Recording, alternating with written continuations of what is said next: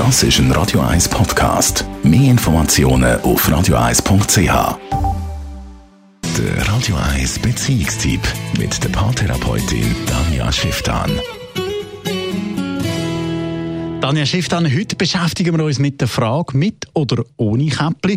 Und da ist jetzt nicht etwas Kondom gemeint, die gilt ja grundsätzlich immer mit. Nein, es geht um die männliche Vorhaut. Ja, es ist total spannend, wenn man immer wieder überlegt, ob es mit beschnittenen Männern anders ist und was echt beschnittene Männer anders erleben, wie solche, die noch die Vorhaut haben.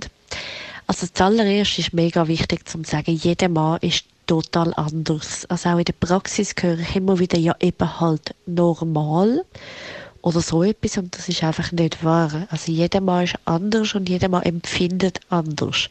Also wenn mich zum Beispiel Frauen fragen, wie muss ich mit einem beschnittenen äh, Freund, Partner, Lebenspartner da erregen, geben sie mir bitte Tipps, habe ich noch nie gehabt dann kann man das überhaupt nicht so sagen. Weil auch unter den beschnittenen Männern hat sich jeder eine andere Selbstbefriedigung angewöhnt. Der große Unterschied ist natürlich, dass man nichts mit dieser Vorhaut machen kann. Aber alles andere, das ist völlig individuell. Also hat es den Mann gern mit einem festen Handgriff oder mit einem feinen Handgriff? Hat es den gern mit allen Fingern oder nur mit zwei?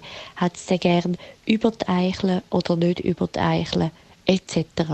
Da macht es am meisten Sinn, wenn man wirklich nachfragt und wirklich ähm, sich, wenn man nicht getraut zum Fragen, dann sich mit der Hand führen und zeigen lassen.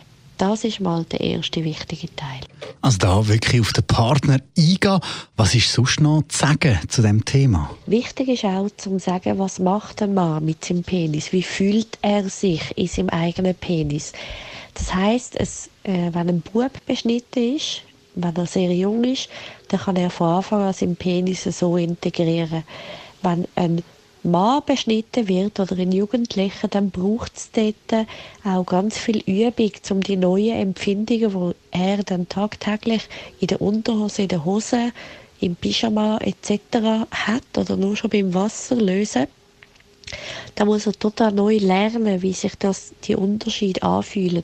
Es gibt Männer, die dann zuerst sehr überempfindlich sind an den Eicheln und zuerst mal wieder die Berührungen müssen können wahrnehmen und müssen können mit Erregung dann auch verbinden. Das kann am Anfang überfordern. Danke vielmals. Tanja Schifftan, Radio 1 Beziehungsexpertin. Der Radio 1 Handpick, empfohlen von der Musikredaktion. Das ist ein Radio 1 Podcast. Mehr Informationen auf radio1.ch.